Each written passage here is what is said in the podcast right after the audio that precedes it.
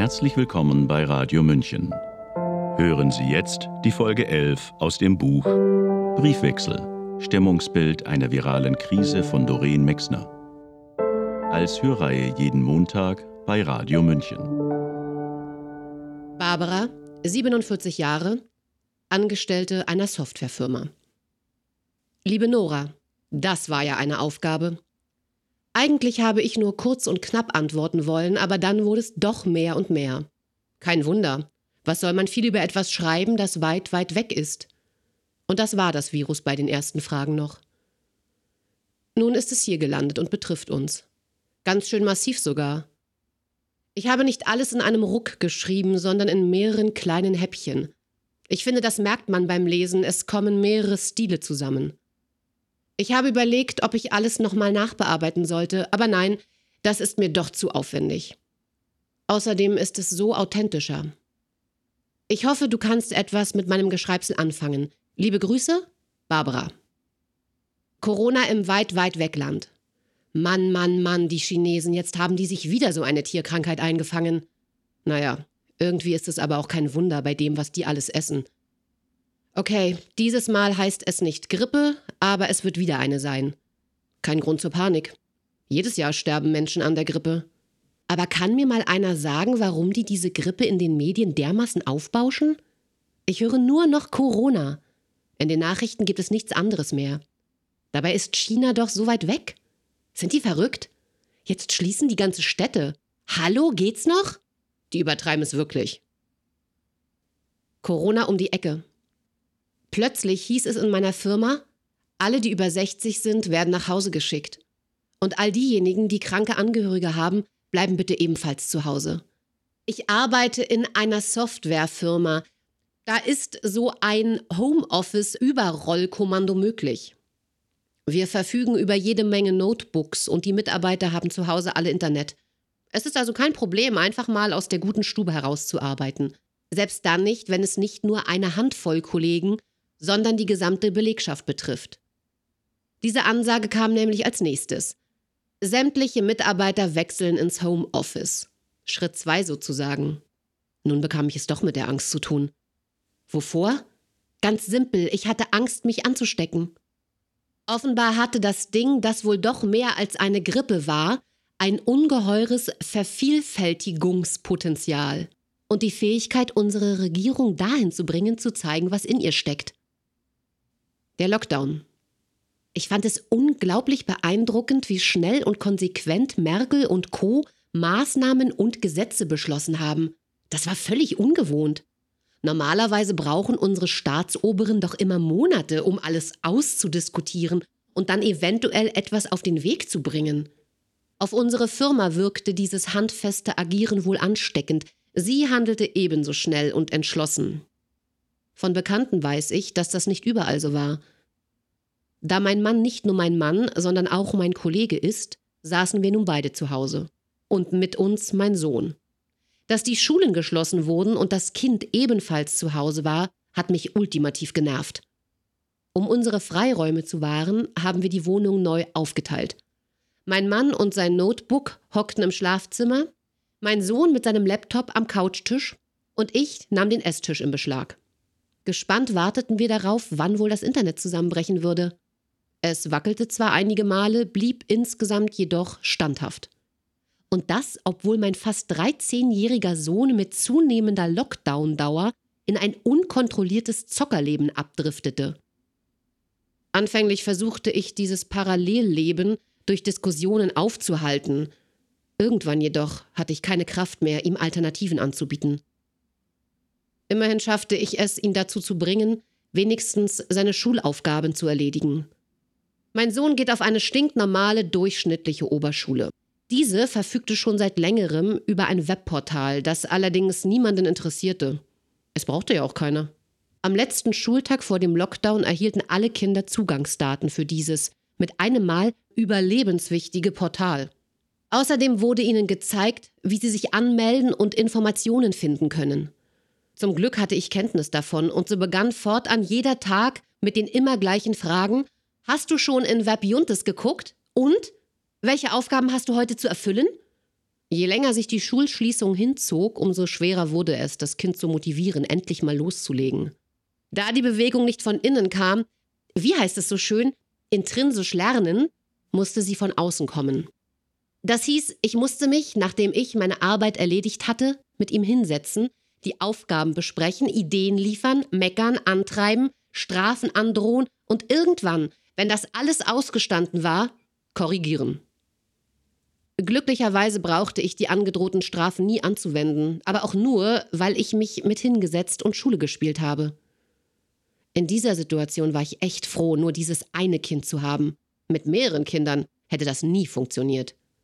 Die ersten Tage nach dem Lockdown gestalteten sich, weil alles neu war, sogar noch spannend. Wir inhalierten stündlich die News, um nur ja nichts zu verpassen und immer auf dem Laufenden zu sein. Und im Wohnzimmer hatten wir eine Corona-Weltkarte an die Wand gepinnt, die wir jeden Tag akribisch auf den neuesten Stand brachten. Irgendwann aber konnte ich diese ständige Corona-Beschallung nicht mehr hören. Ich wollte davon nichts mehr wissen.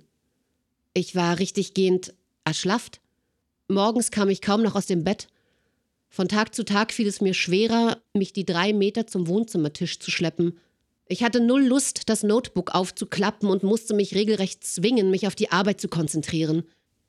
Während Freunde und Kollegen vom Homeoffice schwärmten, fühlte ich mich jeden Tag schlapper. Es war, als hätte ich etwas Böses angestellt und musste nun zur Strafe zu Hause bleiben. Jeden Mittag habe ich mich gezwungen, eine Runde um den Block zu gehen. Die frische Luft und die Sonne taten mir gut. Dennoch hat mich das ziellose Rumlaufen nicht befriedigt. Hin und wieder kehrte ich in unseren Supermarkt ein, um zu gucken, was es alles nicht mehr gab. Es war erschreckend. Solch leere Regale hatte ich nicht mal am Abend vor der Währungsunion erlebt. Selbst zu Ostzeiten ist es mir nie passiert, dass es in der Kaufhalle kein Mehl mehr gab. Hinzu kam, dass die meisten Läden gar nicht mehr öffnen durften. Erst in diesem Moment wurde mir klar, was der Lockdown für wirtschaftliche Folgen haben würde. Inzwischen habe ich vor diesen Folgen mehr Angst als vor einer Ansteckung. Krass finde ich, dass diese Auswirkungen die gesamte Welt betreffen. Viele Menschen werden auf der Straße landen und oder alles verlieren, wofür sie ihr ganzes Leben lang gearbeitet haben. Auch vor meiner Firma macht die Rezession nicht Halt. Es ist Kurzarbeit angesagt. Wie schlimm es uns erwischt, wird die Zeit zeigen. Endlich darf ich wieder ins Büro. Nie hätte ich gedacht, wie wichtig mir ein strukturierter Tag ist. Seitdem ich wieder im Büro arbeiten darf, bin ich voller Elan und schaffe mehr als jemals zuvor. Selbst die zwei Stunden Schule am Abend mit dem Kind machen mir so gut wie nichts mehr aus. Es tut ungemein gut, meine Kollegen wiederzusehen Überhaupt das Büro, die Teeküche, die gewohnte Umgebung. Ein Stück weit fühlt es sich wieder normal an. Diese Woche überraschte mich meine Kollegin mit einem besonderen Highlight. Sie lud mich ein, mittags gemeinsam mit ihr essen zu gehen.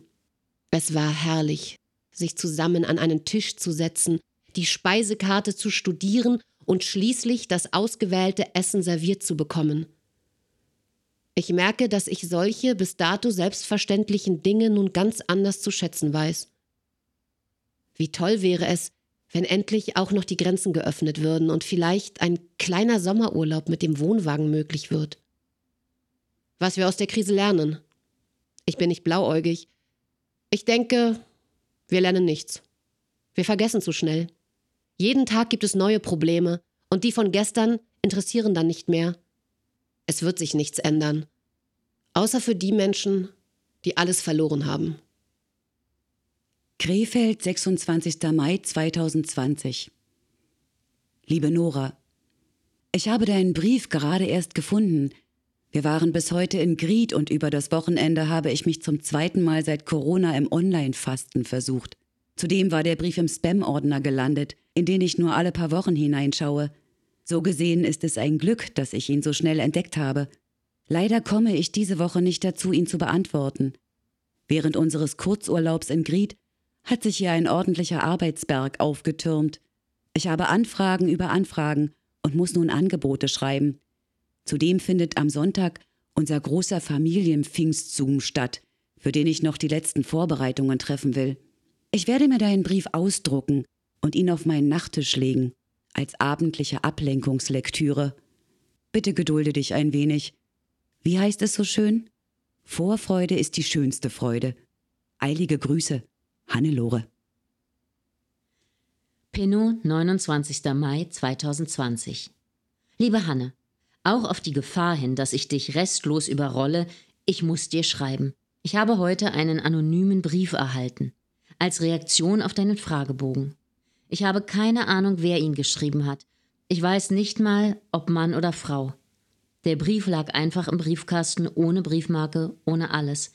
Ich finde ihn erschütternd. Ich muss ihn dir weiterleiten. Entscheide du, wann du ihn lesen willst. Liebe Frau Mittelstädt, ich wende mich an Sie, weil ich gehört habe, dass Sie Erlebnisberichte aus der Corona-Zeit sammeln, als Zeugnisse für die Nachwelt. Aus einem unbestimmten Gefühl heraus, ich kenne Sie ja gar nicht und habe auch nicht Ihre Bücher gelesen, glaube ich, es ist gut und richtig, wenn ich Ihnen schreibe, wie Corona mir mitgespielt hat. Ich habe meine Schwester verloren. Durch Corona. Aber nicht, weil sie das Virus hatte, sondern mehr deshalb, weil sie es nicht hatte. Jetzt wundern Sie sich sicher, wie das geht. Ich verstehe es bis heute nicht. Es ist so schlimm, was passiert ist. Ich habe quasi zusehen müssen, wie meine Schwester gestorben ist oder gestorben wurde mit 69 Jahren, weil die Rettungssanitäter nicht bereit waren, sie ins Krankenhaus zu bringen, weil die Betten für Corona-Kranke freigehalten werden sollten. Vier Wochen ist das jetzt her. Es war am 30. April, abends um halb sieben. Ich saß hier zu Hause, als meine Schwester anrief und sagte, mir geht es nicht gut. Sie wohnte nur ein paar Dörfer weiter. Ich habe mich angezogen und bin zu ihr gefahren. Ihr war es schlecht, sie konnte nicht laufen und sah ganz blass und eingefallen aus. Ich habe sofort die 112 angerufen und vorsichtshalber schon mal die Reisetasche für das Krankenhaus gepackt. Die Feuerwache ist nicht weit. Schon nach zehn Minuten kamen zwei junge Männer. Sie haben Helga Fieber gemessen und dann gesagt, sie sei stabil, sie solle morgen zu ihrem Hausarzt gehen. Ich war ganz perplex und habe die Männer gebeten, Helga mitzunehmen. Daraufhin sagte einer der beiden, wir müssen die Betten frei halten, für Corona. Hören Sie auf mit so einem Quatsch, habe ich gesagt. Meine Schwester muss ins Krankenhaus. Zur Antwort bekam ich, Sie haben einfach noch keinen Corona-Kranken gesehen. Nein, das hatte ich tatsächlich nicht. Das habe ich bis heute nicht. Wie auch. In meinem Umfeld kenne ich niemanden, der jemanden kennt, der an Corona erkrankt ist. Auch bei uns im Krankenhaus, das haben mir später unabhängig voneinander zwei Ärzte erzählt, lag zu diesem Zeitpunkt kein einziger Corona-Patient. Ich habe nicht locker gelassen. Helga war keine gesunde Frau, sie war übergewichtig, litt schon lange an Diabetes und im vergangenen Jahr wurde ihr ein Zeh amputiert. Auf mein Drängen haben die beiden schließlich ihre Leitstelle angerufen. Doch dort war immer zu besetzt. Irgendwann haben sie es beim Bereitschaftsdienst versucht und der versprach, so schnell wie möglich zu kommen. Inzwischen war es 23.15 Uhr. Helga, sie war ganz schlapp, flüsterte mir zu, ich glaube, die wollen uns veräppeln. Genauso fühlte ich auch. Doch dann kam wirklich ein Arzt mit zwei Koffern. Er hat Helga untersucht und gesagt, sie müsse sofort ins Krankenhaus, der Arzt hat die 112 angerufen und dann kamen genau die beiden jungen Männer wieder an, die schon einmal da waren. Der Doktor sagte nur, die Frau muss mit. Helga, sie saß nur im Bademantel im Sessel, hat sich mit Mühe und Not angezogen und immer wieder gesagt, mir ist so schlecht. Und dann musste sie die Treppe runterlaufen, vier Treppen. Die beiden haben sie nicht getragen. Mit der linken Hand hat sich Helga am Geländer festgehalten und mit der rechten hat sie sich bei dem einen Sanitäter abgestützt. So hat sie sich Stufe für Stufe die Treppe hinuntergeschleppt, bis sie irgendwann am Wagen waren. Ich habe oben am Fenster gestanden und alles beobachtet. Der Rettungswagen war unmittelbar vor der Haustür geparkt.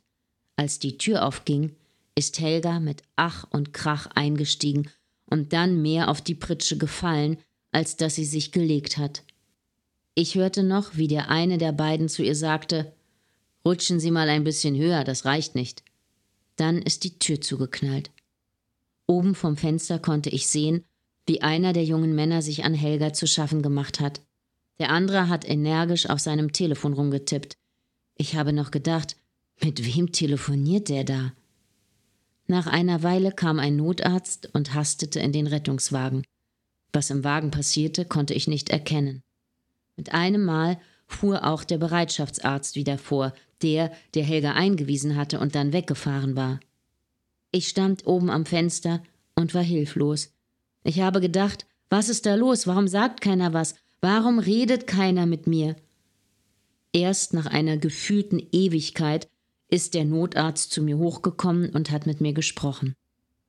Er hat gesagt, sie würden Helga mitnehmen und ich solle am nächsten Vormittag im Krankenhaus anrufen. Halb zehn habe ich angerufen. Der Arzt, den ich am Telefon hatte, sagte mir, dass Helga gestorben sei. Und dann sagte er noch, meine Schwester hätte die Mitnahme verweigert. Nein, rief ich, ich war entsetzt. Das ist nicht wahr. Ich war dabei, das ist gelogen. Ich konnte Helga auch nicht mehr sehen. Der Bestatter hatte sie schon abgeholt. Das war der nächste Schlag. Ich hatte niemanden beauftragt. Natürlich war dieser Bestatter ziemlich preisintensiv. Ich nehme an, da gibt es einen Vertrag mit dem Krankenhaus. Ich habe mir einen günstigeren Bestatter gesucht, der hat Helga übernommen. Nun wollte ich Helga gerne noch einmal sehen. Der Bestatter meinte, das sei gar kein Problem. Es war dann aber doch eins. Helga war nämlich schon eingeschweißt mit dem Vermerk nicht getestet auf Corona. Es ist so schlimm. Sie war doch ein Mensch, ein guter Mensch. Sie konnte zuhören, sie hatte Freunde, viele Freunde. Niemand verdient so ein Ende.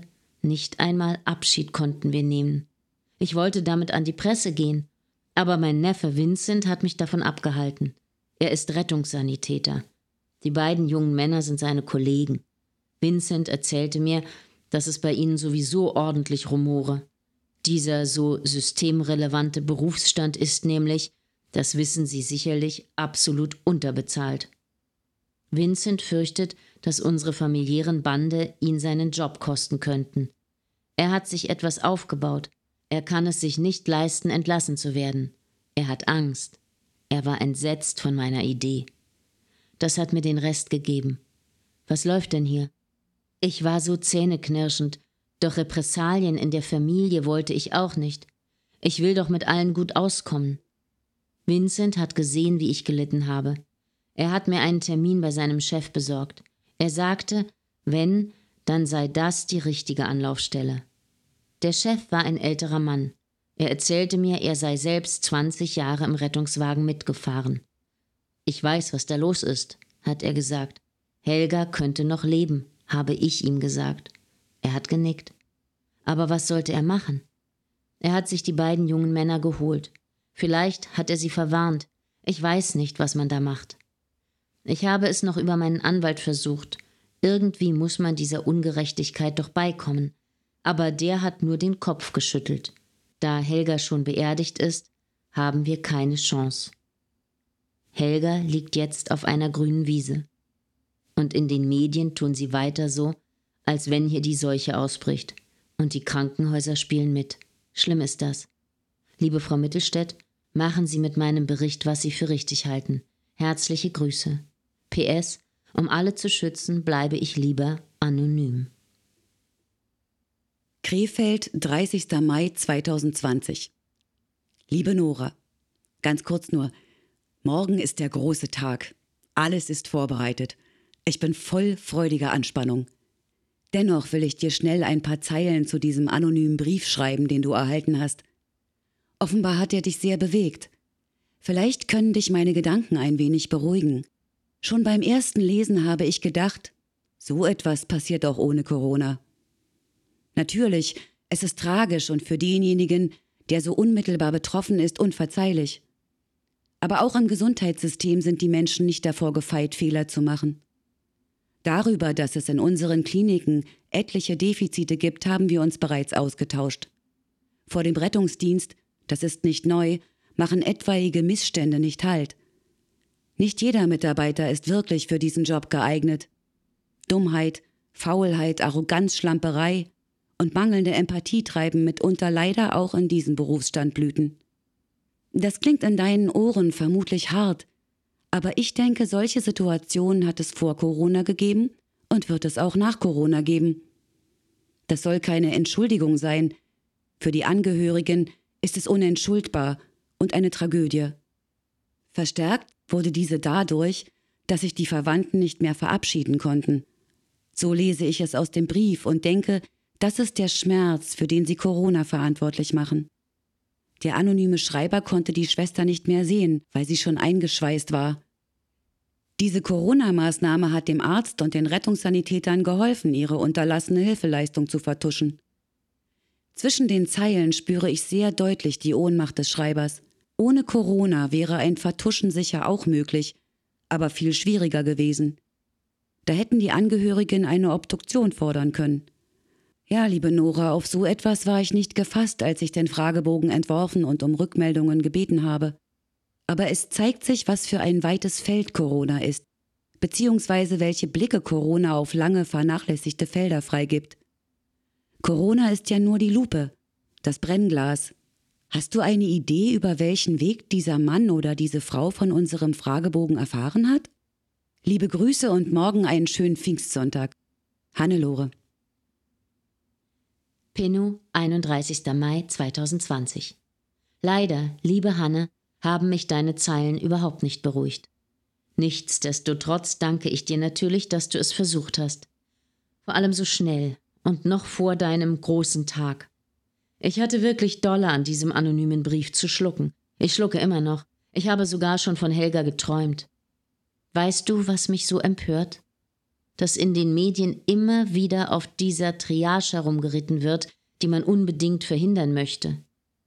Dieses Sortieren der Patienten danach, ob sie eine Überlebenschance in Form eines Beatmungsgerätes bekommen oder nicht.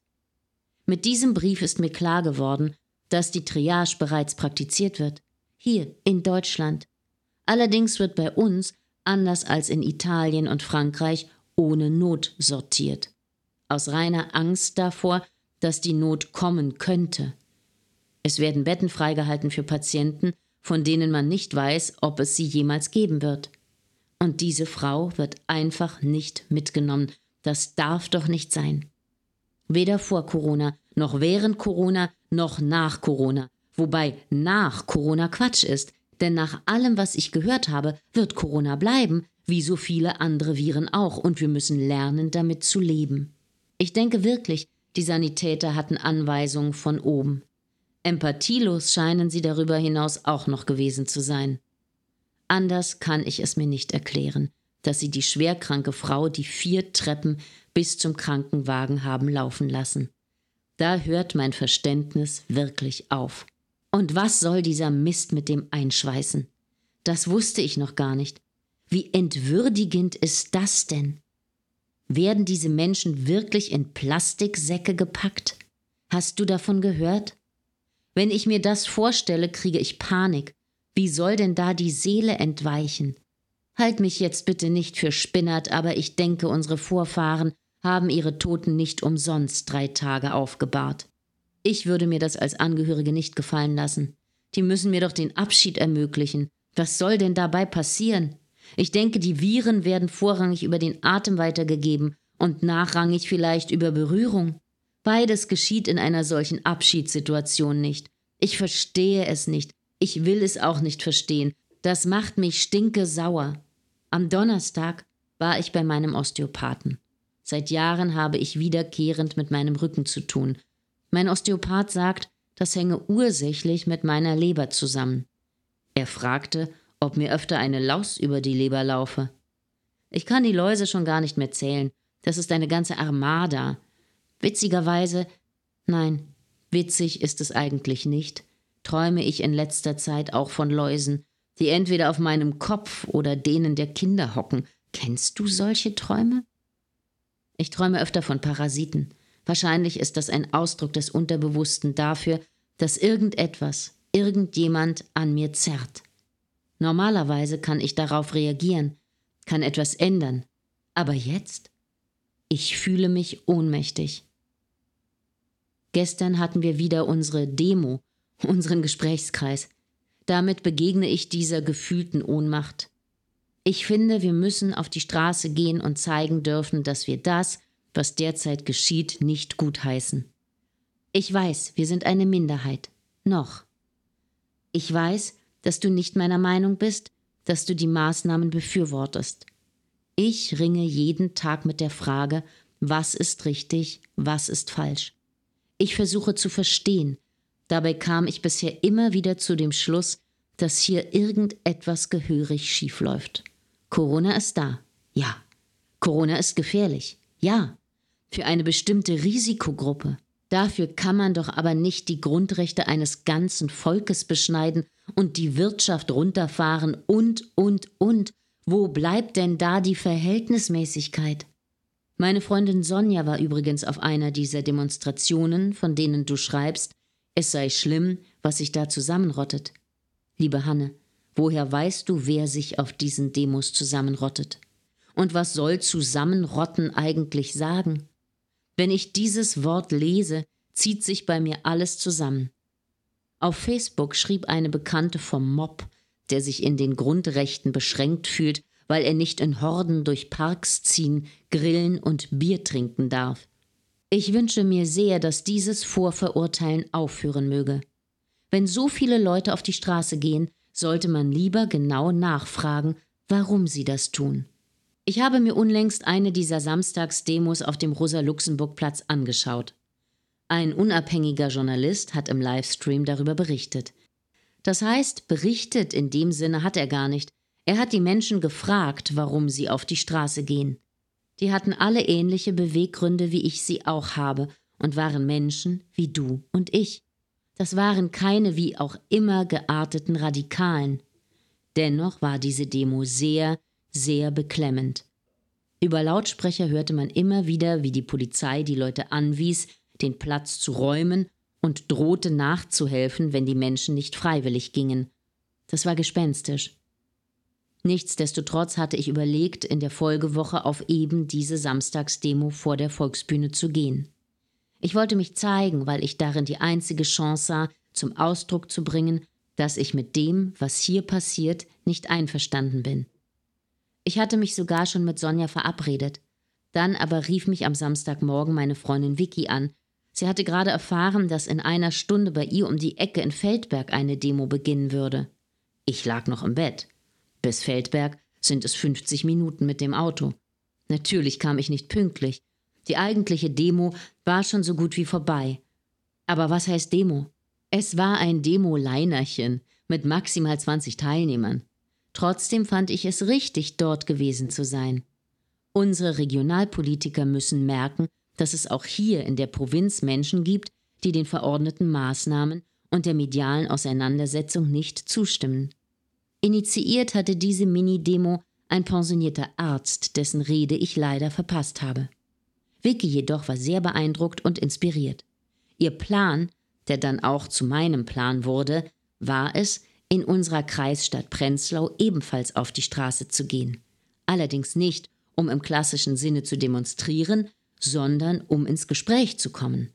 Wir hatten beide erlebt, wie sprach und hilflos Corona die Menschen macht und wollten einen Rederaum schaffen. Ich bleibe aber nochmal in Feldberg. Auf der Rückfahrt ist mir nämlich etwas passiert. Acht Kilometer von Feldberg entfernt befindet sich die Schäferei Hullerbusch. Dort gibt es die weltbesten Lammwiener.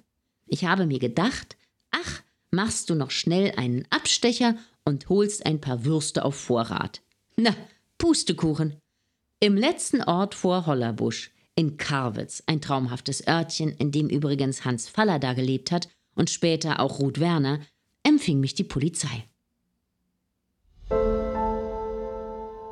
Briefwechsel Stimmungsbild einer viralen Krise von Doreen Mexner. Eine Produktion des Mont Alto Veritas Verlages. Das Buch sowie das Hörbuch sind im Umland Verlag erschienen. Die nächste Folge hören Sie hier bei Radio München nächste Woche zur gleichen Zeit.